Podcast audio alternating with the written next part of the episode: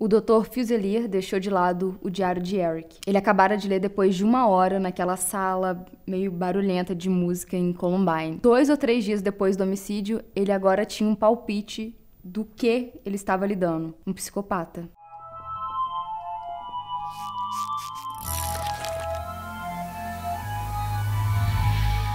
Bem-vindos ao Bull. E outras coisas. Eu sou a Mia. Eu sou a Cibele. Oi! Compartilha o vídeo com algum amigo e dê um likeão. De boas? Gente, eu tô muito lesada, tá? Sinto muito.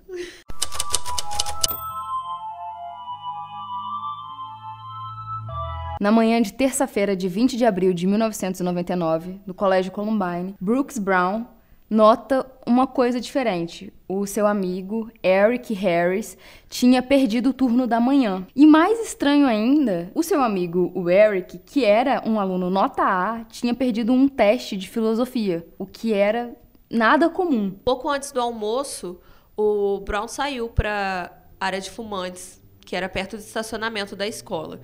E lá ele encontrou com o Eric, que ele estava vestindo um casaco, puxando uma mochila que estava muito é, volumosa. Ele estava puxando do carro essa mochila. E o carro dele estava estacionado longe do local que. Ele estacionava de costume. Que é mais perto para ele lugar ter acesso. onde ele tinha aula e normalmente Isso. onde ele deixava o carro. Quando o Brooks Brown questiona o amigo do porquê que ele tinha faltado à aula, ele diz para pro Brooke que isso não importa mais, que agora ele gostava dele e que era melhor ele dar o fora dali, ele ir embora imediatamente. E seguindo o conselho do amigo, o Brooks Brown vai embora e ele diz que nem sabe o porquê, ele simplesmente sentiu que era a melhor coisa a se fazer. Pro Brooke, não era uma coisa tão estranha uma frase dessa vindo do Eric. O relacionamento dele com o Eric já tinha tido altos e baixos. No ano passado, ele tinha recebido ameaças online do Eric. O Eric tinha vandalizado a casa do, do Brooks Brown. Ele já tinha ameaçado o menino de morte e até com bombas. O Brown, ele não soube porquê, mas ele simplesmente concordou. Ele ponderou em pular o próximo, o próximo período que ele tinha aula e ele foi se afastando da escola, ele foi embora. Quando ele estava a mais ou menos um quarteirão de distância, os barulhos começaram. E de primeira ele pensou que fosse fogos de artifício ou que o Eric estivesse aprontando alguma brincadeira e tal. Mas depois os sons se tornaram mais rápidos. Então ele teve certeza que eram tiros. Era inconfundível. Aí ele começou a correr, batendo em qualquer porta, buscando um telefone. Dentro de uma hora, o Eric, de 18 anos, e o seu parceiro, o Dylan, de 17, uhum. matariam mais de 10 pessoas, incluindo um professor que sangraria até a morte em uma biblioteca e cometeriam suicídio após um massacre que ficou marcado até aquela época como um dos maiores da história dos Estados Unidos. Eric David Harris e Dylan Benedict Klebold foram dois assassinos, bombardeiros, e na verdade eles foram assassinos de massacre em massa, que fizeram o tão conhecido massacre de Columbine no dia 20 de abril de 1999. Eles mataram 13 pessoas e deixaram mais de 23 pessoas feridas. Sim. Pelo menos isso. O massacre só acabaria com o suicídio de ambos. Nos 20 anos seguintes, uma explicação foi mais aceita para esse tiroteio em Columbine, que foi levado à imaginação do público. Porque o que era mais aceito era justamente que eles sofriam muito bullying e que eles foram até o limite deles. E essa percepção inspirou esses movimentos anti-bullying e gerou vários, vários programas, como, por exemplo, o 30 Reasons Why, que trata essa temática do bullying, o filme Elefante também. Então, assim, trouxe muito esse assunto à tona. Essas são respostas midiáticas que eles conseguiram fabricar na época, em cima da hora, que ficou consolidada. O Brooks Brown ia dizer depois, num livro que ele chegou a lançar, que não existe uma resposta fácil para isso. Esses livros, essas séries, é, elas não explicam o que de fato aconteceu e o bullying foi a resposta mais fácil para justificar o que tinha acontecido, sendo que não havia uma justificativa. Porque assim que aconteceu, eu acho que as pessoas estavam procurando um porquê desesperadamente, né? É um spoiler, mas a gente não vai achar um porquê. O Eric nasceu em Wichita, esse nome é, é recorrente aqui no canal, no Kansas, no dia 9 de abril de 1981. Isso. O pai dele, o Wayne, ele era piloto de transporte da Força Aérea dos Estados Unidos. E ele ocupou 11 posições diferentes em seis bases em Ohio, Michigan e Nova York. Isso fez com que a família Harris mudasse muito que eles tivessem que colocar as crianças em, vários, em várias escolas.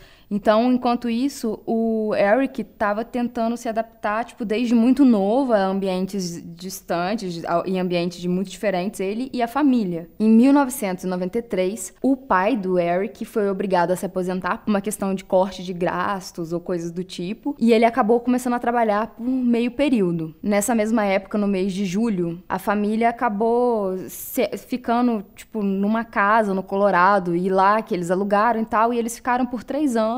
Só que haveria uma outra mudança, e essa era a vida do, do Eric. Sim. Constante mudanças. E o Eric, ele era fascinado por histórias de guerra, assim. Ele brincava muito com, com o irmão dele, o irmão mais velho dele, é, sobre ser soldado. Ele fingia ser um fuzileiro naval. E, assim, na imaginação dele, ele sempre era o herói. E sempre tinha muita violência nesses jogos, nessas brincadeiras. É, ele estava sempre exterminando algum vilão. Aos 11 anos, ele descobriu o Doom, um jogo de, em primeira pessoa, de tiro e tal, de é, terror, na real, um videogame super pesado. E ele começou a ficar fascinado com esse jogo. Ele chegou a criar fases para o Doom porque o Eric ele era muito inteligente e ele tinha facilidade com o computador e tudo mais. Então, quando ele se entediou, porque ele já tinha jogado tudo que tinha para jogar, ele começou a criar fases por conta própria e ele chegava a postar essas fases no, em fóruns e tudo mais. Ele criou 11 níveis personalizados do jogo. E além de fazer a sequência do jogo. É, e, e esses níveis eram os níveis do, do Eric. Tem uhum. um nome que ele dá para isso. Quando o trabalho do pai do, do Eric começou a tirar ele do convívio social, porque né? Tipo, ele mal conseguia fazer amigos e já estava mudando de novo, de novo, de novo, de novo. Cada vez mais ele ficou introspectivo, é, é, se escondendo no mundo virtual, se escondendo ali em jogos normal, uma característica, na verdade, que a gente vê não não com muita dificuldade em pessoas que têm que estar tá sempre se adaptando em uma outra situação e tudo mais. Você começa a ficar um pouco mais retraído porque você não quer conhecer outras pessoas e perdê-las novamente, novamente, novamente. Uhum. Então ele começa a focar no Doom, nesse jogo, porque, tipo, é a companhia que ele tem que também não vai machucar, né? Não vai, não vai ter que largar essa companhia, de uhum. certa forma. E o Eric, ele fez o ensino fundamental na Ken Carey Middle School. E lá ele acabou conhecendo o Dylan, o Dylan Klebold. E eles se tornaram colegas, assim. Eles se conheceram no ensino fundamental. Em 1995, o Eric começou a frequentar a Columbine High School, porque a mudança do pai, o pai acabou se mudando para uhum. perto da escola. E ele foi ali que ele começou a morar perto da, da escola de Columbine. O irmão mais velho do Eric, ele era um atleta que chegou, chegou até a jogar profissionalmente e tudo mais. O Eric ia nos jogos, ele curtia ter o irmão que ele tinha. Os primeiros sinais da personalidade do Eric ser um pouco fora da curva foi quando ele conheceu a Tiffany Typer numas aulas de alemão e ela foi o par dele num baile. Ele levou ela para sair. Sim, e aí, assim, por algum motivo ela não quis mais sair com ele. Não sabemos o motivo. Mas aí ele achou que seria engraçado, achou que seria uma boa ideia ele encenar um falso suicídio e ele montou toda uma cena de sangue falso e deitou no chão, esparramou sangue por tudo quanto é lado para poder assustar ela. Ele pediu para um amigo levar ela até o local. E aí quando ela chega, o Eric tá morto, meio que tipo assim, você fez ele se matar porque você não quis ir no baile com ele e blá blá blá blá. Quer dizer, perturbador. É um alerta, né? Porque não parecia que era uma cena falsa parecia que era uma cena de ele verdade. Ele queria que parecesse verdade. E ele achou engraçado fazer isso. E eu acho que chegou um ponto que os amigos já não achavam mais graça. E é um tipo de manipulação também. Ele queria é um... que ela se sentisse culpada. E é um tipo de crueldade, tipo, uhum. gigantesca, porque você submete a pessoa a um horror bizarro.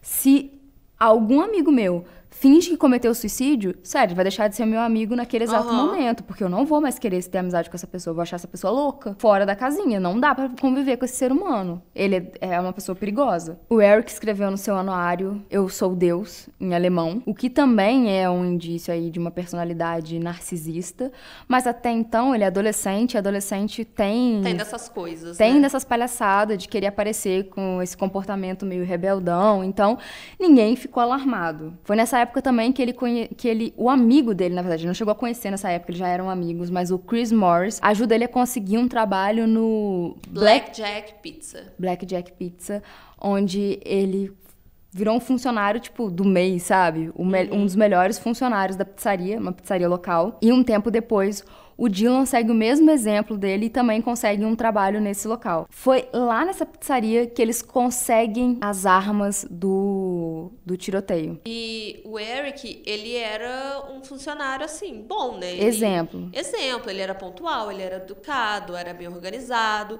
Tanto que ele se tornou gerente de turno durante uhum. o último ano. E ele usava esse cargo dele para poder conquistar as garotas, oferecendo um pedaço de pizza para elas. É, era tipo, uma pizza de graça. Era, era uma maneira de manipular também e uhum. de, conhecer, de conseguir benefícios, sabe? É, uma coisa também que eu queria dizer é que eles não conseguiram todas as armas nesse lugar. Eles, eles conseguiram algumas armas através de um cara, deixa eu só olhar o nome dele aqui. O Mark Menes, ele foi um cara que vendeu algumas das armas para eles. O Mark Menes, que vendeu a pistola semiautomática para eles, então foi uma das armas dentre tantas outras. Uhum. Foi durante esse período que o Eric e o Dylan começam a criar um laço mortal. E também é nesse período que muito da personalidade do Eric vai se moldando e também sendo mostrada para as pessoas, onde ele vai ficando cada vez mais confiante e onde o Dylan, que tem a personalidade muito diferente da do Eric, começa a segui-lo. Esse comportamento meio descontrolado do, do Eric, que por enquanto não parece descontrolado, mas vai parecer, ele foi tão alarmante que fez com que o Wayne, o pai do Eric, iniciasse um diário para falar sobre o comportamento do filho, tipo, sobre as coisas que o filho estava fazendo que ele achava que valia a pena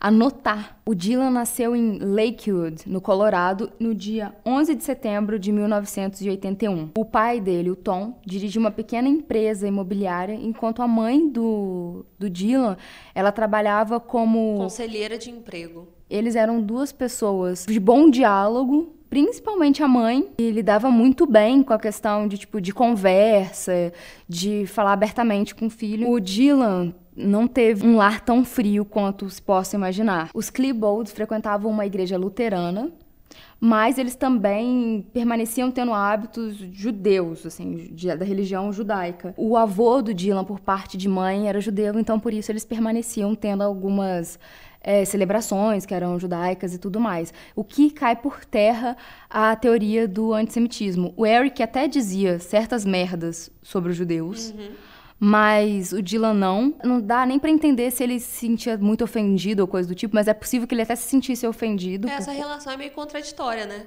Ele tinha uma religião e ele acreditava em Deus, o Dylan. E na primeira e na segunda série, ele frequentou a Normandy Elementary School. E depois ele foi transferido para outra escola, a Governor's Ranch Elementary, e ele se tornou membro da CHIPS que significa Challenge High Intellectual Potential Students, que é um programa do Colorado para crianças superdotadas. E ele foi para essa esse programa junto com um amigo dele, o Brooks Brown, que a gente já citou no começo do vídeo. E quando o Dylan era criança, ele também era muito envolvido com esportes. Esse programa de crianças superdotadas fez com que ele vivesse meio que afastado do convívio normal de ensino médio, de ensino fundamental. De ensino médio não, porque ensino médio ele fez num colégio normal, uhum. mas assim, desse ensino fundamental, de tipo, lidar com crianças normais. Tradicional, assim. né? É só um monte de gênio. Uhum. E era um ambiente extremamente competitivo. Então a gente não sabe quanto isso abalou a confiança dele, nele. Sim.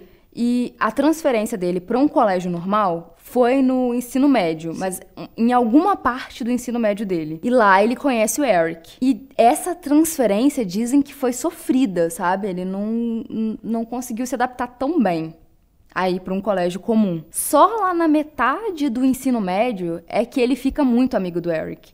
Até então ele conhecia o menino, mas ele só fica muito amigo dele no ensino médio. Eles não eram inseparáveis antes, eles não eram BFFs forever antes. Alguma coisa acontece que une eles no decorrer da, da jornada de ensino médio. E não foi o bullying. Não foi o bullying que uniu essas duas uhum. pessoas. Contrário do que as pessoas possam estar dizendo até hoje na mídia, não foi isso que uniu Dylan e Eric. Inclusive, era dito que eles tinham bastante amigos, eles eram certo Tipo, eles tinham uma certa popularidade. E o Dylan chegou a participar das produções teatrais do colégio, ele mais bastidores ali, é, produção de vídeos. Ele não era uma pessoa alone de forma uhum. alguma. E na real ele tinha um date até pro baile. Uhum. Então, Alone, Forever Alone, ele que ele não era. E inclusive, durante uma apresentação de teatro, o Dylan ajudou a arrumar uma música que tinha dado defeito, né? E, ironicamente, a Raquel Scott, ela estava nessa peça. E ela foi a primeira vítima fatal do massacre. Tudo que a gente contou aqui são um monte de fatos soltos. E agora a gente quer criar uma linha do tempo que torne as coisas mais palpáveis para vocês. Uhum. Essa introdução ela é cansativa mesmo. A gente já tinha feito uma introdução enorme dessa, mas talvez um pouco maior no caso da Gypsy. Por favor, vão lá e assistam.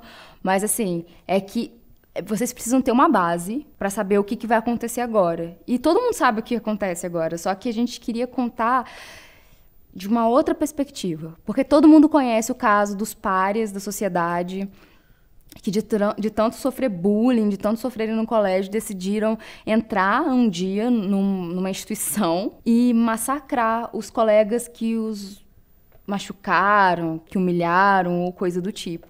Então, você pode esquecer essa versão da história porque ela não existe. Na verdade, essa versão da história só deixa claro como nós, seres humanos, precisamos tanto de uma explicação para as coisas. E de uma explicação rápida tinha que ser imediato. Uma coisa terrível estava acontecendo e a gente precisava de uma explicação imediata também do qual era, de qual era o motivo, do porquê, como, e não tinha uma explicação na hora. Então a mídia forneceu a explicação que ela achou mais palpável, o bullying. E quem que estava fazendo isso? Era óbvio, a máfia do sobretudo. E aí agora a gente vai te explicar o que que é essa tal máfia do sobretudo. Lá na Columbine High School parece que tinha, tinha bastante bullying. E parece que, segundo alguns relatos, parece que os professores não faziam muita coisa para impedir. Mas eu queria também deixar uma coisa, assim. Uhum. Tinha bullying. Sim. Tinha bullying. Mas, assim como todas as escolas têm bullying. Qualquer escola. Não era um caso. Eu não tô justificando uhum. nada, dizendo que. Ai, mas qualquer escola. Não, eu tô falando assim. Lá tinha bullying, assim como em vários outros lugares também tem bullying. Não era um caso especial de bullying a Combine, tá? Era só isso uhum. mesmo. Os professores não faziam muita coisa para impedir, até porque é um pouco difícil também, né? Aí vai para outro caminho. Mas no Halloween de 1996, um jovem que, que ele sofria bastante com bullying, o Eric Dutro, ele comprou uma jaqueta, tipo um uma jaqueta preta para ele se vestir de Drácula. Ele pediu para os pais, se eu não me engano, para eles comprarem. Isso, para ele poder se fantasiar.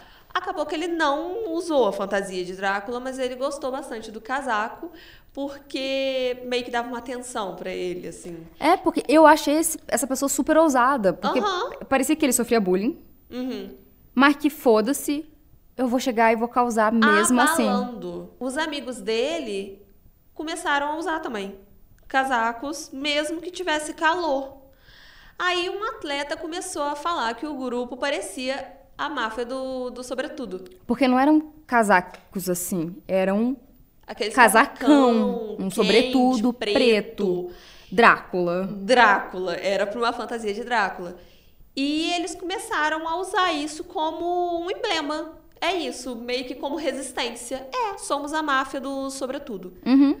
Porém, Eric e Dylan, eles não estavam na, na máfia do Sobretudo. Não, um amigo deles até estava, mas eles nunca estiveram nessa máfia, até porque o Eric achava que era muito boiola.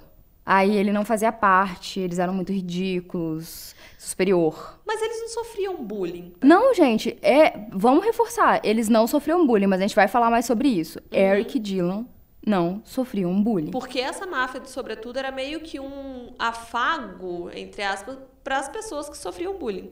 Era tipo uma, um, um grupo de resistência Isso. de pessoas que sofriam bullying, mas nem todos eram, tá, gente? Porque assim, esse menino era um símbolo do bullying lá, mas e outras pessoas começaram a entrar na onda, sabe? Não necessariamente elas também sofriam bullying. É um recorte. E a gente só tá citando esse recorte porque foi confundido com Porque as pessoas começaram a falar que os, os atiradores de Columbine eram da máfia do sobretudo. Sendo e que... na real não. A mídia e as pessoas tentaram justificar esse massacre de todas as formas. Fosse a máfia do sobretudo, ou que eram mais de dois atiradores, que não era possível que duas pessoas fossem fazer um estrago tão grande, ou então eles eram góticos. E isso circulou muito, que eles eram góticos, trevosos, satanistas, e que nunca foi o caso. Eles não eram. E muito pelo contrário, na verdade, os góticos tendem a ser super pacíficos. Uhum, mas é o estereótipo, né? Que é. As pessoas têm. Satanista, mata criança e toma sangue uhum. em cemitério, depois de jogar RPG. Esse estereótipo foi super reforçado no caso deles, só que eles nunca foram góticos e se fossem góticos, talvez fossem mais de boas. Uhum. Na real, não eram. E isso só reforça a ideia de que a gente tenta justificar as coisas para que elas caibam dentro de uma caixa que faça sentido. E tem coisas que não vão fazer sentido. E tentam encaixar no senso comum. O bullying, o gótico, assim, no senso o comum que... do que se espera, do que se imagina. O que daria para ter acontecido? Tem essas opções aqui. Uhum. E esse caso não se encaixava em nenhuma delas. O Brooke Brown lembra que um dia, aliás, uma noite, eram mais ou menos três horas da manhã, Isso. por aí. Ele estava jogando com os amigos em casa.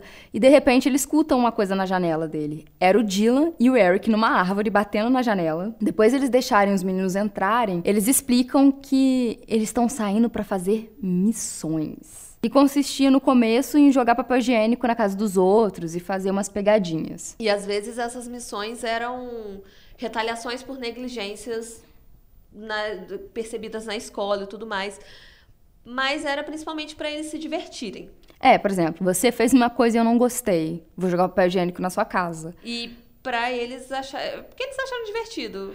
Tá aí, tudo bem, né? Talvez eu fosse achar divertido. É, zoaçãozinha. No ensino médio, jogar cocô na casa do professor, que é um mala. Mas, com o passar do tempo, o Brooke Brown, ele começou a notar que essas missões estavam ficando mais cruéis, estavam Que estava escalonando, assim, que de jogar papel higiênico tava virando um assunto de bomba. De tava repente. maior, uhum. tava ficando mais perigoso. Depois do Halloween de 1997, o Dylan e o Eric se gabaram porque eles disseram que atiraram doce travessuras hum. com espingardas. Nossa, parabéns, palmas. Muito legal. Arrasou bastante. Enquanto isso, o Dylan foi suspenso por ter escrito recados homofóbicos num armário, armário. de um calouro, assim. Uhum. E eu não escrevi isso aqui no texto, mas lembrando, quando o diretor de Combine chega pra dar uma prensa no Dylan, ele tem um surto. Ele se desespera. E não é desespero de tipo assim, é. Ah! Mas mais seu é cu! Tá, ah, ah, ah. De, de, tipo assim, das pessoas ficarem assim, what the fuck? Beloved. É tipo assim, o que que tá acontecendo? Porque o Dylan era muito de boas, muito calmo, muito introvertido até. E de repente ele tá gritando e mandando o diretor tomar no cu. Tipo assim, hã? O que que tá acontecendo? E aí é uma coisa da personalidade do Dylan que muita gente não sabe. Ele era extremamente depressivo e ele era extremamente sensível a humilhações. Extremamente sensível a humilhações. Eu não sei se eu coloquei em alguma parte aqui, se eu tiver colocado eu vou... Eu tô adiantando. Que o Brooks e o Dylan, eles são amigos desde pequenininhos. Eles uhum. eram amigos. E aí, a, a mãe do, do Brooks amava o Dylan. Ela fala que, tipo assim, ela não conseguia reconhecer o um menino atirador porque esse garoto entrava na casa dela e pulava no colo dela e ficava deitado no colo dela. Então, tipo assim, esse não era o garoto que poderia atirar nos outros. Uhum. Ela era super próxima do Dylan, desde quando ele era muito pequeno, e ela amava o menino e ele amava ela. E o que, que acontece? Em um passeio que eles fizeram quando eles eram pequenos, a mãe do Dylan até foi nesse passeio. O Dylan tá lá andando no meio de umas pedras, e eu acho que tinha um, um riacho perto, uma coisa do tipo. O Brooke e o irmão dele estavam nesse passeio também, né, com a mãe. Eu não sei que, o que aconteceu, que o, o, o, Dylan escorregou, caiu de bunda, acho que na, na pedra, e a pedra acho que estava molhada, e ele ficou com a bundinha molhada. O Brooke e o irmão começam a rir dele. Uhum. E aí ele começa a gritar.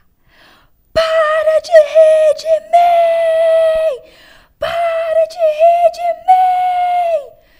Cara, de uma forma tão descontrolada que os meninos pararam de rir, porque assim, sabe o negócio de quando a outra pessoa não tá rindo, não tem graça? Uhum.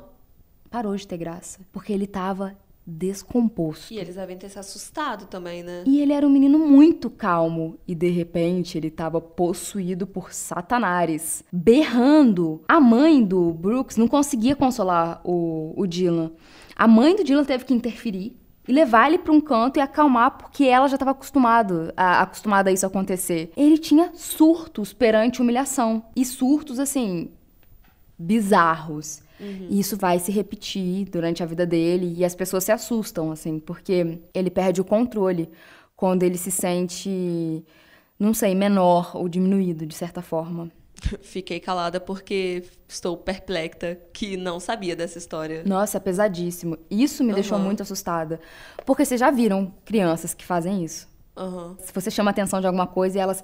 Ah! Tomem cuidado que vocês estão criando. Enquanto isso, o Eric, ele tava meio que afastando as pessoas dele. Porque, assim, ele ainda não, não sabia dirigir. Então, ele acabava pegando carona com o Brown para ir para a escola. E o Brown, ele era uma pessoa bastante preguiçosa e ele costumava se atrasar bastante para para ir pro colégio, coisa Sim. do tipo. E o, o Eric, ele era aquele aluno nota A, perfeito. Nota A, chega no horário. O pai do Eric é um militar. Militar. Então, é certinho. Regrinha, certinha, uhum. pontualidade. E eles começaram a discutir por causa disso. Aí o Brown disse, meu filho, vou te dar mais carona não, carona não. Tá Chega, gostando, vai a pé. Tipo, fica à vontade. Só que o Eric não gostou muito disso. Aí, uns dias depois, o Brooks estacionou perto do ponto de ônibus que o Eric tinha que pegar agora, esse ônibus para ir pra escola. O Eric lança uma placa de gelo contra o para-brisa do carro do Brooks. Uhum. E aí você vai sacando. O Brooks fica meio puto, eles argumentam, só que, tipo, o Eric assusta o Brooks, entendeu? O jeito que ele fala deixa o menino assustado. Ao ponto dele ficar com tanto medo dele chegar a contar pros pais dele da, do mau comportamento do Eric. Ele meio que ameaça mesmo, de, de morte. De morte, né? Só que ele sabe as coisas que o Eric faz nas escondidas. Ele, ele conhece as missões e ele parou de ir nas missões porque ele achava que estava ficando muito perigoso. Então ele decide contar para a mãe e para o pai sobre as coisas que eles faziam, as missões, os maus comportamentos. O Eric bebia, sabe? Ele vai, vai contando as merdas que eles faziam em oculto. E aí vai dando um BO, porque as coisas começam a se escalonar e a mãe do Brooks, ela não é uma mãe negligente, ela é uma mãe maravilhosa. Já vou contar mais. Nesse momento, uma raiva que já crescia dentro do Eric começou a encontrar um alvo. Porque até então, ele tinha ódio de muita coisa. Uhum. Mas agora ele tinha conseguido um objeto para ele odiar. E esse objeto era o Brooks. É, porque a raiva já tava dentro dele. É, a violência já tava dentro dele. Só que deve ser muito ruim também você ter raiva e não ter em quem colocar em quem sua descontar. raiva, né? Então você odeia o mundo. E aí agora ele tinha alguém para ele odiar. Certo. Em janeiro, o Dylan dá pro, pro Brooks um pedaço de papel. E nesse pedaço de papel tá escrito, tipo assim, acho que você deveria ver isso hoje à noite. E era um endereço para um site. E também tava escrito que, tipo, para ele não falar pro Eric que tinha sido ele que tinha dado esse endereço. E assim, o Brown, ele não entendeu muito ao certo, tipo, por que, que o Dylan tinha feito isso. E o autor do livro de Columbine, o Dave Cullen, ele suspeita que tenha esse livro maravilhoso. Obrigada, Darkseid. Darkseid maravilhosa, perfeita, nunca errou. O autor desse livro suspeita que tenha sido uma tentativa de chamar atenção, um, um, tipo de pedido de ajuda do Dylan. Que não seria o primeiro nem o último. Uhum. Uma forma dele falar: gente, é aqui, não é por nada não. É. Dá uma olhadinha aqui no, no Eric. Rapidão, rapidão, rapidão, rapidão, rapidão. Mas não conta pra ninguém, não. Rapidão, rapidão. Acho que é meio que isso, assim. Primeiro, ele queria fazer parte. Ele não queria ser o excluído, ele não queria ser o alvo do ódio do Eric. Ele queria estar do lado do Eric. Aliás, qualquer pessoa que fosse conhecer melhor o Eric ia querer estar do lado dele, não contra ele. Então ele não queria ser o segregado e talvez o objeto do bullying do Eric. Uhum. Mas ele não queria que o Eric fizesse as coisas que ele prometia fazer. Então, não foi a única vez que o Dylan dá uma caguetada no Eric para tentar ver se alguém faz alguma coisa. E a essa altura o Dylan já sabe que provavelmente que o Eric é capaz de fazer as coisas que ele tá prometendo. Sim, porque acho que o Brooke sabia que ele uhum. era capaz, tanto que ele ficou com muito medo. Uhum. Acho que todo mundo que conhecesse o Eric de verdade sabia que ele era capaz de alguma coisa. Tal, não, eu acho que o Dylan suspeitava que ele era capaz de matar já naquela época. Uhum. Mas sabe quando você suspeita ah, essa pessoa seria capaz de matar, mas é inconsciente, sabe? Sei lá, tipo assim, essa pessoa seria capaz de, de trair o namorado dela. Inconsciente, você não tá pensando, mas você sabe assim, você colocaria sua mão no Tem fogo. Tem isso dentro de você, mas. Você não colocaria a mão no fogo por aquela pessoa. Uhum. Eu acho que a onda do Dylan com o Eric é essa, assim. Ele não tem certeza se o Eric vai, se ele vai matar ou não. Mas vamos não confiar nisso, de que ele não vai matar, que isso é só zoeira? Vamos tentar alertar o meu amigo aí de infância? É o famoso vai que. É, porque é bem possível que. Uhum. Então vou alertar. No site, no perfil do Eric na Wall, ele escrevia pelo nome de Rebel. É, Reb, Reb, Reb Doom, e falava das peripécias que ele aprontava junto com seu amigo, o Vodka, que era o nickname do Dylan. O Dylan bebia muita vodka, é, talvez uma das formas dele aliviar a depressão que tinha. E o Eric não gostava de beber, mas às vezes ele bebia só porque ele podia, porque era ilegal e ele conseguia fazer. Tem um, uma fase dele lá, bem mais lá pra frente, que ele vai andar tipo com um cantil assim, com bebida alcoólica lá dentro. Eu não sei se era vodka ou era uísque ou coisa do tipo. Quando, tipo assim, ele já tinha dinheiro suficiente, ele não tava pretendendo viver por mais tempo, então ele gastou com o que ele queria também, saca? Ele tinha aquilo, e ele fala no diário dele que não era porque ele gostava de beber, é o poder. Ele podia ter aquilo. Era ilegal, o, a polícia não podia saber, os pais não podiam saber, mas ele estava fazendo. Dá para sacar como que a mente dele funciona. O simples fato de estar tá indo contra as regras era o suficiente para dar prazer para essa pessoa. Nesse perfil ele fica lá falando das bebedeiras, das peripécias, das missões que, que falava, das bombas, que ele estava super interessado e também matar o Brooks Brown. Os pais do Brown ligaram para a polícia. Ah, eu esqueci de dizer, eu acho, de onde, onde nós estamos. Jeffeco, que eles chamam o local. Acho que o nome real seria Jefferson, é, e é um apelido que eles dão para a região. É perto de Denver. Assim, é um, um, subúrbio de pessoas muito ricas, a maioria delas. Então esse detetive vai até lá e tá interrogando eles e tudo mais. Eles falam sobre as peripécias, mostram o site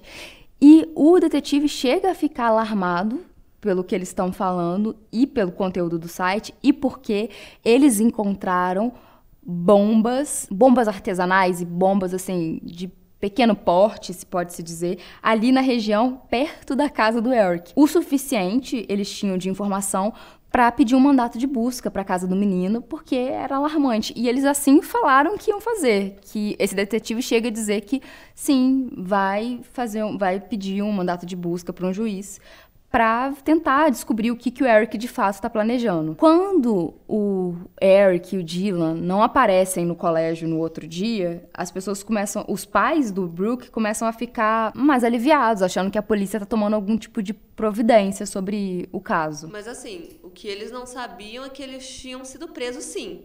Sim. Sim, haviam sido presos mas por um crime completamente diferente. Eles tinham invadido uma van que estava estacionada num estacionamento para roubar os equipamentos eletrônicos que estavam dentro dela. Era uma van branca, se eu não me engano, não, não me lembro muito bem, que tava no estacionamento à noite e que tinham uns equipamentos, tipo, eletrônicos, Era um final assim. de semana à noite, não era uma sexta? É, não lembro o dia, mas assim, estavam lá umas- uns eletrônicos, umas coisas. E aí o Eric diz que quer abrir e pegar as coisas. Porque só um imbecil para deixar uma van no estacionamento à noite, com essas coisas ali na frente. Então, ele insiste pro Dylan e eles jogarem pedras até conseguirem abrir o, o- quebrar, né, o vidro do carro e pegar as coisas. Eles pegam as coisas e vão pro carro deles e eles ficam lá se vangloriando e tal, só que eles não sacam que tem um policial ali perto, que ele tava vendo o que tava acontecendo. E aí o policial aborda os dois. O Eric se faz dissimulado, só que o Dylan entrega na hora. Tipo assim, sim, a gente roubou, me desculpa, não, não, não. Porque o Dylan não conseguia muito é, suportar a pressão. O Eric, qualquer coisa era de boa pra ele. Ele passava na maior porque... Ele conseguia fingir muito bem. Poker face pra ele era a coisa mais fácil do mundo. E ele não ficava nervoso diante, diante das autoridades. O Dylan se cagava. Ele preferia falar a verdade pra não piorar a situação. Nos depoimentos, o Dylan diz que ambos tiveram participação equivalente e tal. E o Eric diz que o Dylan é que forçou ele a, a quebrar o vidro do carro. Dissimulado, né? Ele fala que, tipo, ele não queria, mas o Dylan insistiu tanto e tal, e aí ele acabou fazendo. Sendo que quem deu a partida pra isso foi o Eric. E aí, outra coisa, porque a gente tem que estudar melhor o Eric, é que. De onde a gente sabe que foi o Eric que deu a partida e tudo mais? Pelos diários. E no diário dele, ele diz que os Estados Unidos é uma nação livre. E se a nação é livre, eu tenho a liberdade de quebrar a porra do carro, do vidro do carro desse babaca que deixou ali estacionado à noite, porque ele só devia estar implorando para ser roubado, e pegar a porra da coisa que eu quiser. E assim, no diário dele, ele tava super assim, revoltado, mas no programa de, de reabilitação, ele tava exemplar. É, um santo. Inclusive, o pai do Eric é que consegue que eles participem de um programa de reabilitação de jovens, quer dizer, fazer trabalho comunitário, ter sessão de terapia e entre outras coisas, para que não entre no histórico dos dois. E eles saem com ficha limpa, né? Porque se você passa por isso e o juiz te dá o aval lá, no final desse programa, você não tem ficha suja, porque você é menor. E aí você fez trabalho comunitário, então sua ficha continua limpa e não entra no seu histórico. Se isso entra no seu histórico, a possibilidade de você ser rejeitado pelas faculdades é imensa. Se não entra, a vida que segue.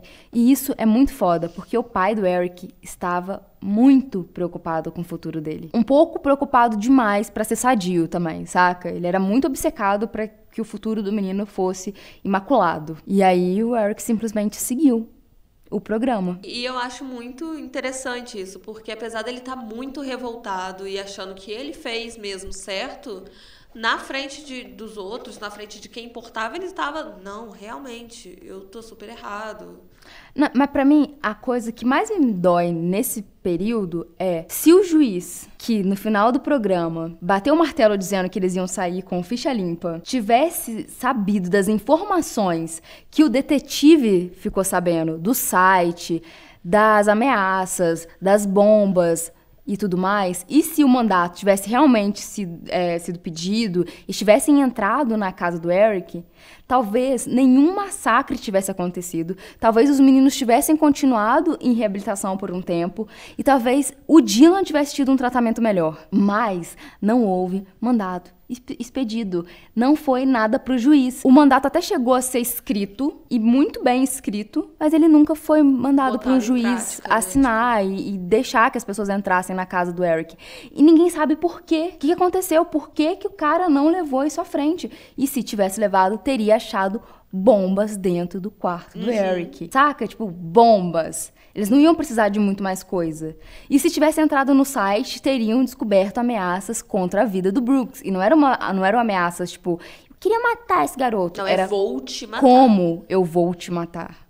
É literalmente por pouco, né? Que não foi. É, tipo assim, é, foi muito. E essa é a coisa que mais dói ler o livro de Columbine e acompanhar a história. É porque foi por nada que esse garoto foi impedido. Na primavera de 1998 é quando o Judgment Day NBK, que era a abreviação lá para eles do dia do fim do mundo deles, o apocalipse deles e tudo mais, começou a ser planejado. NBK é Natural Born Killer, que é killers, na verdade, porque é assassinos por natureza. E o diário do Eric e do Dylan tem informações sobre o planejamento do dia do julgamento mesmo, com a composição psicológica tudo certinho. E no início de 1998, o Eric parou de postar nesse blog dele da Wall, parou de postar online e ele começou a, a escrever num diário que se chamou que ele chamou o livro de Deus. O planejamento do, do assass dos assassinatos, do massacre, só acontece porque alguma coisa começa a faiscar dentro do Eric, porque ele se sente muito humilhado porque ele foi preso. E daí a gente vai ter o planejamento na primavera de 1998, onde vai resultar no massacre de Columbine, porque um garoto de 17 anos achou que ele assaltar uma van não era o suficiente para ele ser preso, que ele estava acima da autoridade, que ele, fez que ele estava certo. acima da lei, que ele estava certo e que ele se sentiu humilhado demais. E que esses robozinhos sem cérebro que estão me prendendo, eles vão pagar de alguma forma. Porque é assim que ele escreve no, no diário dele. Ele menospreza a raça, a raça humana, ele é superior à raça humana, e essa racinha de merda não pode me prender, não pode me humilhar porque o que a racinha de merda tinha feito para ele era uma grande humilhação. E ele não podia ser subjugado. Não sei, eu posso estar enganada, mas eu acho que nesse momento que começa a sair o ódio é, focado no Brooks para ir para uma coisa mais macro. O Brooks foi só uma, uma veia ali para escapar. Agora ele tinha uma artéria gigantesca para ele. Agora tem um motivo maior. É, tipo assim, é tudo que ele precisava. Ele precisava de uma entidade. E ele conseguiu uma entidade. Uma coisa que é importante é, de dizer é que, na real, esse programa de reabilitação foi tipo um curso intensivo para o Eric. Lá ele aprendeu como mentir melhor. E ele escreve no diário dele que ele tá melhorando as técnicas dele e que ele é um, ele é um mentiroso bom pra caralho. Ele é muito bom em mentir. E para ele, ele gosta de mentir. E que pedir desculpa para ele é tipo falar qualquer outra palavra. Ele escreve uma carta pro dono da van pedindo desculpas por ele ter quebrado o vidro e tudo mais. Você tem que passar por várias etapas e uma delas é pedir desculpa pela merda que você fez. E ele tinha sido aconselhado a pedir eh, por e-mail e tudo mais. Ele acho que era por e-mail mesmo. Aí ele manda um e-mail para esse cara falando assim: "Olha, fulano de tal, é, eu fui sim obrigada, sabe, estimulada a mandar essa carta, mas porque faz parte do, do sistema, sabe, de correção que eu estou passando. É, mas eu também devo dizer que eu tô realmente muito sentido. Eu tô sendo punido severamente pelos meus pais. Eu me arrependo muito pelo que eu fiz. Foi uma coisa sabe, irresponsável. Eu nunca deveria ter metido nas coisas do senhor. Eu imagino quão violado você se sentiu por, por, sabe, alguém ter sentado no seu carro, que não era você, pegado as suas coisas. Foi um ato super horrível e tal, nananã. E eu peço desculpas e tudo mais. Isso ele manda. No diário dele tá tipo assim, aquele babaca. e tipo assim, pedir desculpa pra mim é como qualquer coisa. Arrependimento zero. Uma coisa que o Eric sabia era como entregar as coisas. Por exemplo, o pai dele parava ele, ele fez alguma merda. Tipo assim, o Eric fez uma merda grande, não era novidade. E aí o pai perguntava, tá, o que, que você fez? A tática dele era contar um pouco da verdade, um tanto comprometedor até da verdade. Ele vai ser punido por aquele tanto e omitir todo o resto. Porque ele sabia que a chave de uma boa mentira é contar um tanto da verdade. Pai, eu realmente bebi, eu realmente dirigi embriagado, mas bombas, não. Bombas nunca. E o pai dele ia achar o quê? Pô, meu filho, super verdadeiro, super sincero, tem uma relação super massa comigo porque ele me conta as merdas que ele faz. Porque que pai vai imaginar que para além de ficar bêbado, para além de fazer um monte de merda, essa porra tá fazendo uma outra coisa. Pior do que isso. já tá confessando uma coisa ruim vai imaginar que tem uma coisa maior do que aquilo que está confessando. É, e a tática dele funciona nessa carta também. Ele diz as coisas que ele fez, mas ele não diz tudo, ele não diz a verdade. E para ele falar desculpa é tipo falar pão, não uhum. tem a mínima importância. Só que ele precisa pedir desculpa para ele passar por essa fase. De boas. Só que isso estava acumulando na pilha do ódio dele, das coisas que subjugaram o Eric. Enquanto isso, o Dylan tava muito mal, porque para ele aquilo que ele tava passando só agravava a depressão dele. Ele se sentia humilhado, sentia, mas ele se sentia, acho que talvez um pouco idiota. É, tem no diário dele ele falando um pouco sobre isso, que tipo Deus só podia estar tá punindo ele. A vertente dele de sofrimento era diferente. Para ele era muito mais, eu meio que mereço, eu sou muito estúpido por ter, ter por ter feito. E do Eric é, sou muito foda, quem é essas merda para me julgar. Tem um estilo muito diferente entre os dois. Especialistas da área de psicopatia, dizem que às vezes terapia pode ser pior para um psicopata. Gente, não tô falando que não é para botar uma pessoa que se suspeita de ser psicopata, ainda mais uma criança, num psicólogo, coloque. Mas eu tô falando assim, que às vezes pode ser pior um tipo de terapia. Que serve como escola mesmo. Porque eles aprendem a como mentir. E eles aprendem a como se moldar, porque eles leem as pessoas. O Eric, em pouco tempo, tinha aprendido a ler a psicóloga dele, o outro cara que fazia acompanhamento com ele, ele aprendeu a ler as pessoas e a dar res as respostas certas. Então, os relatórios do, das duas pessoas que acompanharam ele era tipo assim: melhor pessoa do mundo. Perfeito! Porque ele responde o que eu quero ouvir. E eles não tiveram a sagacidade, obviamente, porque quem ia saber que estava uhum. lidando com um psicopata, de entender que ele estava só reproduzindo o que eles queriam. Você tanto não imagina que tá lidando com um psicopata, como você imagina que tá lidando com uma pessoa maravilhosa que consegue reconhecer os próprios que erros. Que assimila, né? Tipo assim, olha essa pessoa dizendo que, tipo, pô, a dica que eu dei foi muito boa para ele. E as notas dele subiram. Enquanto as notas do Dylan uhum. caíram. Só que o Dylan é que estava respondendo da forma mais normal, né? Porque ele estava se sentindo mal por estar tá passando aquilo. Só que o Dylan também não estava lidando da forma mais normal do mundo. Porque por ser depressivo pra caramba, as notas dele despencaram porque ele estava desistindo de tudo. Ele só queria morrer. E ele começa a falar sobre morte nesse período. Ele começa a falar sobre suicídio e que ele queria morrer, morrer, morrer, morrer. E ele já tinha flertado com, com o suicídio algumas vezes. Então você vai vendo como que o psicológico de cada um reage, como eles são pessoas extremamente opostas. Os diários do Eric e do Dylan, eles fornecem informações sobre o planejamento deles para o dia do julgamento. Inclusive, tipo assim, é praticamente da onde os investigadores sabem de como aconteceu. Todo o planejamento, né? Como que descobriram que o Dylan era depressivo?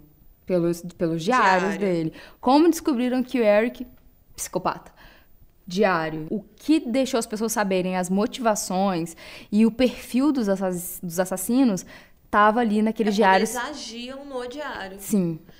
No, no início de 1998, o Eric parou de postar online naquele blog dele, da UOL, né?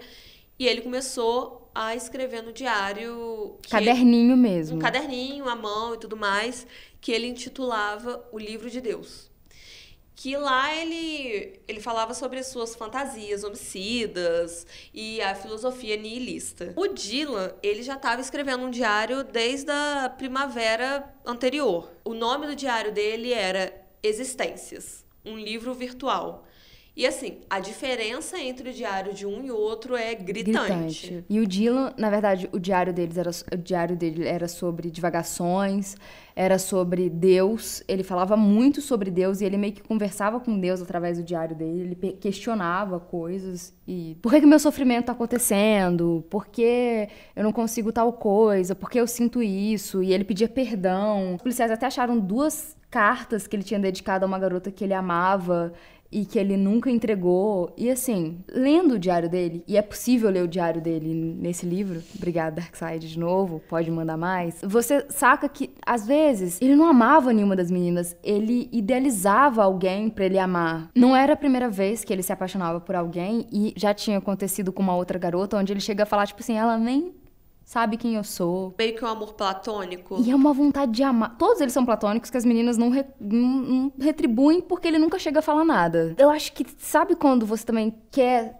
não é que você quer sofrer, mas você também não quer terminar com aquele sofrimento chegando lá, encarando e resolvendo. Eu não sei se ele queria ter uma menina lá para ele ser, pra ser namorada dele. Acho que as complicações dele eram tão grandes, a depressão dele era tão avançada, que ele procurava símbolos, sabe, para ele colocar a dor dele. E aí o amor foi um desses, entendeu? Uhum. E o fim do amor, a, o fim da esperança de acasalamento e de amor para ele, de romance também, talvez tenha sido um dos motivos para ele ceder ao massacre. Olha que louco, sabe? Sendo que ele teve acompanhante pro baile, a menina parecia que era super apaixonadinha por ele, e ele nem curtia tanto ela, porque a gente não quer também as coisas que a gente tem, né? E talvez isso de não querer o que estava próximo também tenha esse simbolismo, sabe? De você querer sempre estar buscando pela felicidade, estar sempre se frustrando. Ele era um menino extremamente problemático, cara. Ele precisava de ajuda séria. Ele não precisava de ajudinha, ele precisava de uma senhora ajuda. Uma senhora ajuda e ser tirado de perto do Eric o mais rápido possível. Que ele era tipo uma chaminha desse tamanhozinho, enquanto o Eric era um barril de gasolina, uhum. sabe? Tipo, e tava pronto para usar a chaminha do, do Dylan para fazer um incêndio. Pro Dylan, nós, seres meros mortais, éramos zumbis. Só que ele não falava da gente como se a gente fosse horrível ou nojento ou coisa do tipo. Ele tinha dó da gente. Ele achava que nós éramos meio que inconscientes da nossa realidade e que essa ignorância era uma benção, porque ele sabia das coisas e era difícil demais para ele lidar. E por isso que ele sofria. É, e como a gente não sabia das coisas, a gente não sofria. Uhum. Mal ele sabe, ou mal ele sabia, que nós sabemos e que cada um lida com a realidade de um jeito, mas talvez tenha sido uma falta de uma conversa franca, assim, sabe? Também uhum. sinto, também sei essas coisas. E tô seguindo a vida e vamos tentar fazer alguma coisa. E terapia, terapia, terapia, terapia, acompanhamento, talvez remédio, medicação, porque dependendo do caso é necessário. Mas não houve. Uhum. E aí ele encontrou a pior pessoa que é para se encontrar na vida, que é o Eric. Inclusive, o diário do Eric já era totalmente diferente. Totalmente diferente. Ele se referia às pessoas como robôs, que estavam seguindo uma, uma ordem falsa, uma é meio que uma conspiração, meio que tipo tipo uma fábrica de, de pensamentos que era a escola que enfiava esse cérebro miúdo dentro da cabeça das pessoas e que nós éramos máquinas operárias. Que tá ali seguindo uma ordem e que vai ser sempre assim. E para ele, ele e o Dylan tinham a autoconsciência. Sabe o que eu fico achando muito estranho? Que ele admirava o Dylan, pelo que parece, saca? Ele não parecia. Pelos não sei, assim, tá, eu não li o diário dele na íntegra, né? Uhum. Eu não sei se em algum momento ele desmerece de fato o Dylan, mas nem no livro, nem nas coisas que eu li do diário dele, ele desmerece o Dylan em qualquer momento. Ou ele acha o Dylan fraco, ele dá um depoimento, assim, de, tipo, fraqueza do Dylan. Ele considera o Dylan e nem, igual... tipo, que tá só usando o Dylan, né? É, ele parece que gosta do uhum. Dylan mesmo, sabe? Talvez porque o Dila tope as coisas que ele quer fazer. Uhum. E talvez porque ele acha que o Dila é a única pessoa capaz de topar as coisas que ele quer fazer e por isso o Dila então está no mesmo patamar que ele. Já o Dylan tem uma outra percepção do Eric, que o Eric é um cara foda, mas que ele é um cara perigoso. Pro Eric, as pessoas não pensavam por elas mesmas e elas não passariam por um teste de tentação, elas não conseguiriam fazer as coisas que ele era capaz de fazer.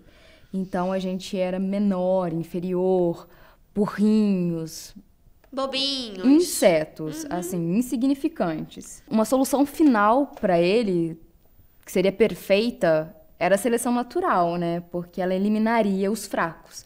Só que nós, idiotas, estragamos a seleção natural quando a gente inventou escolas para pessoas especiais, medicamentos, tratamento de infertilidade e coisas do tipo. Porque, em vez de eliminar logo o fraco, a gente tentou cuidar do fraco. E se a gente não tivesse feito isso, teriam sobrado só os fortes. Meu anjo. Muitas das vezes a crueldade do Eric não era focalizada, assim, ele não tinha um alvo. Às vezes ele simplesmente odiava tudo e a todos, assim.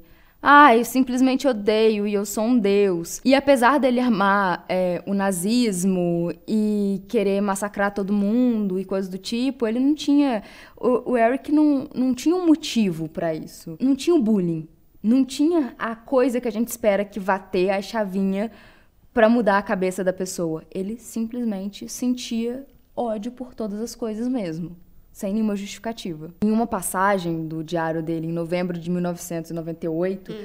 ele diz gostaria de pegar um calouro e abrir ele como se ele fosse um lobo, um bicho, e mostrar para ele quem era Deus. E que se o negócio de Combine provavelmente não desse certo, ele estava pensando em enganar garotas e entrar no quarto delas e estuprá-las. Então, parem de pensar que era possível impedir o Eric de fazer uma merda. Ele queria extravasar o que estava dentro dele de alguma forma. Se não fosse Columbine, ia ser uma outra forma. Se ele não morresse em Columbine, se o Dylan não morresse em Columbine, ele planejava que os dois entrariam no avião e sequestrariam esse avião e iam atacar Nova York. 11 de setembro, só que antes. Só que antes. E eu acho louco porque ele sempre inclui o Dylan, É, sabe? sempre ele sempre inclui dois. o Dylan. E o Dylan, no diário dele, não está falando nada sobre o massacre, enquanto o Eric tá falando desse massacre o tempo inteiro. O Dylan tá fazendo corações no, no diário dele, falando do coração partido e como ele ama alguém que não ama ele. E eu não lembro se eu tô adiantando alguma coisa, mas é uma coisa que eu li no livro Columbine, maravilhoso, esse mesmo, que o Dylan ti- fazia planos para depois da faculdade, da, do ensino Do médio. Ele tinha decidido a faculdade que ele ia e tudo mais. Ele tinha, até tinha sido aceito em É. algumas faculdades. E assim, todo mundo achava estranho que o Eric tava, tipo. Ele nem se inscreveu. E tava todo mundo preocupado. Gente, um aluno tão inteligente. Inclusive o pai dele estava preocupado. Sim, porque ele não tinha um futuro. Porque como assim não vai fazer faculdade? É porque ele não tava preocupado com o futuro, porque não. Não tinha Teria futuro. futuro. E aí tem uma coisa que vai aparecer mais pra frente, mas já vou querer falar agora, que é o Wayne, o pai do Eric, tava tão preocupado com o futuro dele que tava ameaçando os planos dele pra Columbine, porque tava querendo criar muita tarefa pra Aham. ele. Aí ele decide tipo assim, vou fingir então que eu tenho um plano. E ele escreve, gente, isso no diário. Ele liga pros fuzileiros navais pra dizer que ele tá interessado em se alistar. E muita gente, por muito tempo, achou que um dos motivos do massacre é porque ele não era apto a a participar dos fuzileiros, porque ele tomava uma medicação que foi aconselhado que ele tomasse durante aquele treinamento, aquele, aquele projeto onde ele estava ali tentando não ser fichado e coisa do tipo. Só que o, o Eric nunca teve interesse nisso. Tipo assim, ele só queria conseguir continuar em Columbine, fazer, fazer o massacre de Columbine. Concluiu o julgamento final. É, e só que ele fez isso pro pai parar de encher a porra do saco, de ficar perguntando do futuro e preocupado com o futuro. Então eu vou fingir que eu quero um futuro. Uhum. Tanto que quando o cara lá dos fuzileiros navais liga pra dizer que ele não passou, que ele não era apto, ele nunca nem ficou sabendo. Essa ligação ele nunca recebeu, ele não estava interessado, sabe? Ele encontrou os caras acho que uma, duas vezes e recebeu um telefonema, mas ele tava assim, cagando, sabe? Ele não tava empolgado com isso e não foi uma frustração porque ele não queria. Ele não tava afim. O Eric sacava que o Dylan tava criando planos. E isso era preocupante pra ele. Porque ele tava perdendo o parça do esquema. Então, eu acho Ele que. não tava confiando 100% que o Dylan ia até o final, né? E eu acho que muitas das coisas do, de Columbine ele fez pra tentar prender o Dylan no, no massacre, sabe? Pra ele não escapar. Porque se passasse mais tempo, Uhum. acabasse o colégio e tal, ele não ia mais fazer isso. Porque ele ia pra faculdade, ia seguir a vida dele. ele- Tanto que, tipo assim, velho, Combine foi depois do baile do, do final do ano. Não é do final do ano, né? Porque o, o final do ano letivo deles é diferente do nosso, né? Sim. Mas foi após o baile. E logo eles iam estar Foi Tá fora. na semana depois, né? Sim, e logo após eles iam estar fora do colégio. Não ia demorar muito. Uhum. Só que tem um massacre no meio de tudo isso. Numa conferência de psicólogos que aconteceu uns anos depois do, do tiroteio, o Dwayne Fusler, do FBI, que acompanhou. Só falar um negócio. falar. Esse Dwayne é o cara que ficou com os diários do Eric e do Dylan. Sim, que você falou lá no começo do vídeo. Sim, e ele era pai de uma das pessoas que estavam em Columbine durante o massacre. E é por isso que ele vai pra lá. Tipo, o filho dele tava dentro da escola, a mulher e pede pra ele ir pra lá e tudo Aham. mais. E ele se oferece pra ser uma pessoa pra dialogar com os atiradores, porque ele fazia isso pra FBI. Ele era um dos caras mais fodas em negociação. E isso é muito foda, porque na hora que ele chega em Columbine, ele saca que é muito pior do que ele imaginava. Porque os caras não têm reféns. E é, é muito doido quando ele começa a falar sobre isso. Não ter refém significa que não tem o que você ofertar pra essa pessoa. Você falou disso em outro vídeo dessa temporada. Falei. O que eles querem, eles já têm. Que é matar pessoas. Então não tem nada pra você Uhum. não tem oferecer. como negociar. Quando uma pessoa tem refém, primeiro, ele vai tentar não machucar o refém, porque é a, é a moeda de troca. Em Columbine, em vários massacres, não tem refém, porque matar é a satisfação. Então eu vou pedir mais o quê? Porque não é interessante pro atirador ficar negociando. Não, eu já tô tendo tudo que eu quero. Exatamente. Eu queria estar tá fazendo isso daqui e tô fazendo. Esse é o cara que foi entender o perfil psicológico desses dois meninos. E aí ele tá nessa conferência, eu vou deixar a Sibeli falar. Aí a Mia falou, ele acompanhou o massacre durante e depois. E ele começou a se aprofundar, a ler os diários e tudo mais, ver as fitas, ver os materiais. Todos os materiais ele estudou. E ele acreditava com base nessas fantasias homicidas, essa habilidade do Eric de mentir, essa falta de remorso dele, ele falou que o, que o Eric era um jovem psicopata em, em desenvolvimento. É, informação. Informação. Estava criando um psicopata. Aí, nisso, nessa conferência, um dos participantes levanta a mão. E aí ele já pensa que vai vir merda por aí, que vão discordar Lá vem dele. uma pessoa dizer, não, não, não, não, não. É isso não, você tá errado. Só que aí a pessoa não só concorda com ele... Discorda, porém concordando. é, exatamente. Tipo, não, ele não, está não estava em formação. Ele era um psicopata completo. Ele já tinha tudo de um psicopata. E vários psicólogos concordam com essa afirmação. É lógico, a gente está diagnosticando uma pessoa morta uma pessoa morta que deixou muitos materiais. Que deixou vídeo, deixou plano, deixou tudo. Tinha imagem de todas as coisas que eles estavam fazendo lá em Columbine. Tá tudo escritinho do que ele queria e que ele planejava e o que ele sentia. Não é seguro afirmar nada sobre ninguém, porque vocês não sabem Até nem viva, quem eu né? sou, assim. Eu tô viva e vocês não sabem quem eu sou. Mas pelo perfil que eles conseguiram traçar, pelos diários principalmente, ele era um psicopata clichê, assim, o padrão de um uhum. psicopata. Ele odiava ser humilhado e uma humilhação catalisou um massacre. Uma humilhação, ele ser preso. Na verdade, ele só precisava de um motivo para colocar para fora. Era uma, uma listinha. Ah, sabe mentir muito bem. Check. Ah, ele não gostava de ser humilhado. Check. Tipo, tudo batia com um psicopata.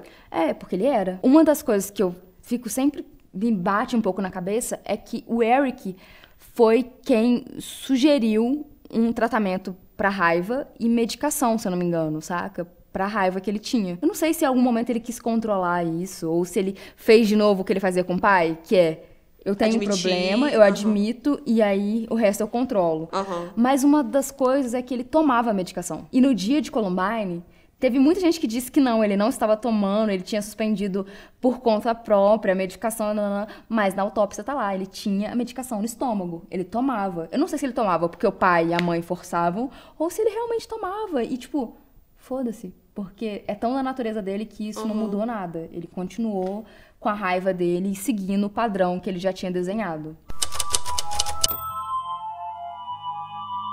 Então a conclusão desse quase capítulo aqui que a gente fez da linha do tempo é que o Dylan e o Eric eram zoados? Uhum. Eram. Do mesmo jeito que a gente já relatou em outros vídeos que a gente também já foi zoado e, e retribuíamos. Mas fica claro que, na verdade, eles estavam mais pra valentões do que pra pessoa que sofria bullying. Era o Dylan que escreveu no, no armário de uma pessoa eles que... Eles revidavam. É, e não, e assim, às vezes nem era revidar. O Dylan escreveu no armário de um calouro, que ele uhum. era boiola, sabe? O Eric roubou uma van junto com o Dylan, eles tinham as missões. Eles não sofriam bullying. Bullying é quando você não consegue revidar, uhum. quando você está sendo alvo de uma parada que você não consegue lidar com aquilo. Eles tinham um relacionamento escolar muito comum, na real. Essa linha do tempo toda é para dizer que aquilo que a gente acreditava que era a explicação óbvia, eles sofriam bullying e retribuíam, tipo, retribuíram no massacre, não é real. Que na verdade esses dois caras tinham intenções diferentes, eles tinham psicológicos muito diferentes e eles tinham motivações muito diferentes. Uhum. E que não envolvia retribuir o bullying, envolvia em terminar com algo. Fosse o sofrimento de um, fosse com a humanidade miserável para o outro. O que torna também isso muito triste é esse encontro fogo e gasolina do Eric e do Dylan. Talvez se o Eric não tivesse alguém para seguir tudo que ele falava, ele não tivesse coragem de fazer o um massacre.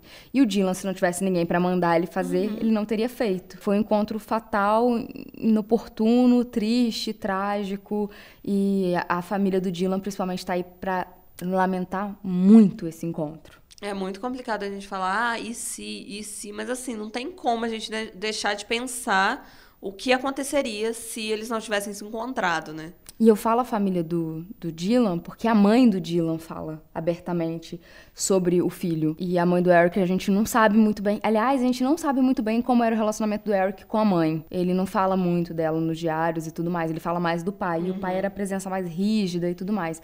A gente não sabe como era o relacionamento do Eric com a mãe dele. Mas a mãe do Dylan, ela tentava ser presente e ela lamenta muito uhum. esse encontro. Ela lamenta muito os resultados e ela lamenta muito não ter visto o que estava acontecendo. Porque lendo o diário dele, tipo, como eu não vi que meu filho estava morrendo, sabe? Ao mesmo tempo que quando eu era adolescente eu escrevia coisas devastadoras e eu talvez estivesse sentindo todas elas e minha mãe não sabia e fazer o quê. Mas talvez eu fosse muito mais aberta com a minha mãe do que o Dylan era com a dele. Não dá pra também achar que teria como consertar. O que aconteceu, tá acontecido.